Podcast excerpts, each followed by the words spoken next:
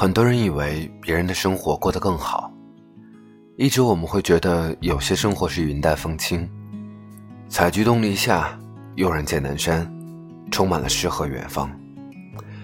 但其实，在所有的故事里，以命相搏也都是真的。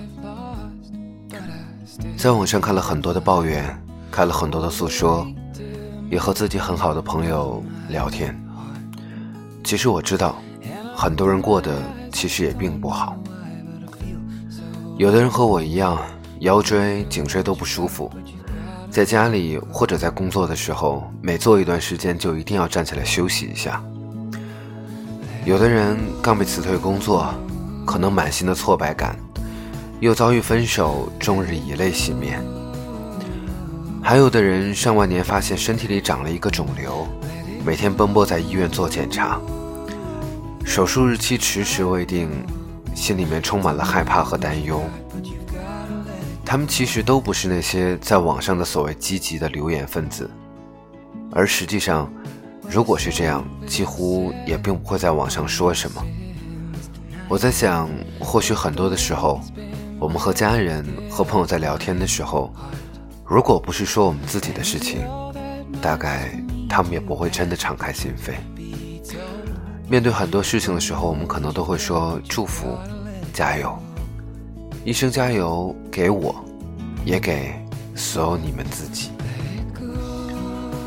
其实看了越来越多的留言，听了越来越多的话，才知道其实你也过得不好。很多人都过得不好，但所有都过去了。其实我自己也过得没有那么好。我发生了一些怎样的事情？但我相信都会过去的。我会加油，你也加油。曾经网上流传过一句话：看你的朋友圈，以为你过得很好。我们好像越来越善于表演出一副波澜不惊的模样，佯装岁月静好。又特别愿意摆出一副完美的姿态供人观赏。蔡康永曾在一段采访中说过这样的话：“我们看一下我们的朋友圈，就知道我们为了要营造给别人看的橱窗，压抑了多少自己。”我觉得“橱窗”这个词用的特别好，不仅是在朋友圈，只要你踏出门的那一刻，你的橱窗模式就自动开启了。不想被瞧不起，不愿承认失败。不想让别人担心，更不想让别人看笑话。于是你给橱窗描绘上各种色彩，让自己躲在五光十色里，以为有霓虹就看不清自己。你不想伤害别人，但也不愿被人伤害，所以你必须要有一些本领，比如避免受伤的本领，保护自己的本领，防守和进攻的本领，甚至。是佯装百毒不侵的本领。我和一个朋友曾经讨论过，说为什么现在人们特意伪装和不说呢？朋友的回答是因为这件事说出口，有的时候会很累。有些人问你怎么了，你不知从何说起，于是只好从头说起，将那些事情完完整整的再说一遍，等于又一次揭开伤疤。结果那个人不咸不淡的一句关心的话，拿了一个答案就转身离开，只留下你自我治愈。朋友说，就算说了也不会怎样啊，劳神劳心，百无一用是嘴巴。但以前我们不是这样的人吧？以前我们其实特别渴望说出口，无论什么大事小事都希望别人知道，尤其是希望那个在意的人知道。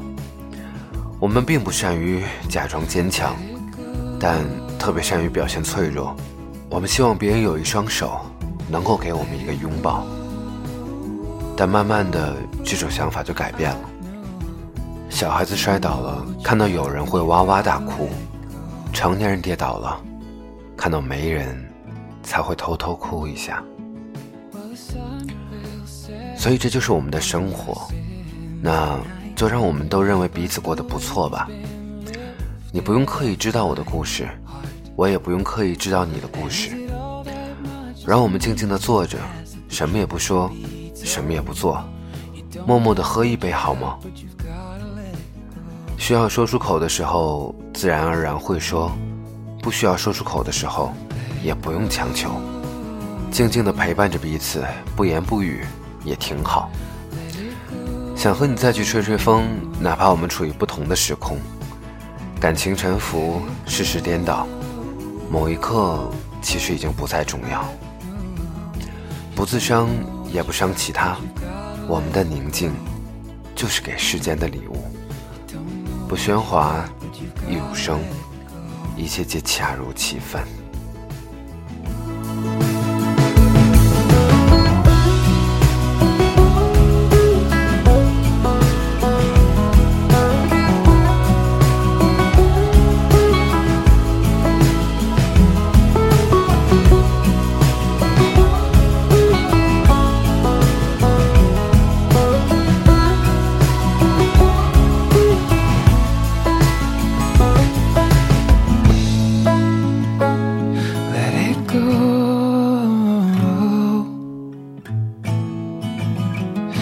it go.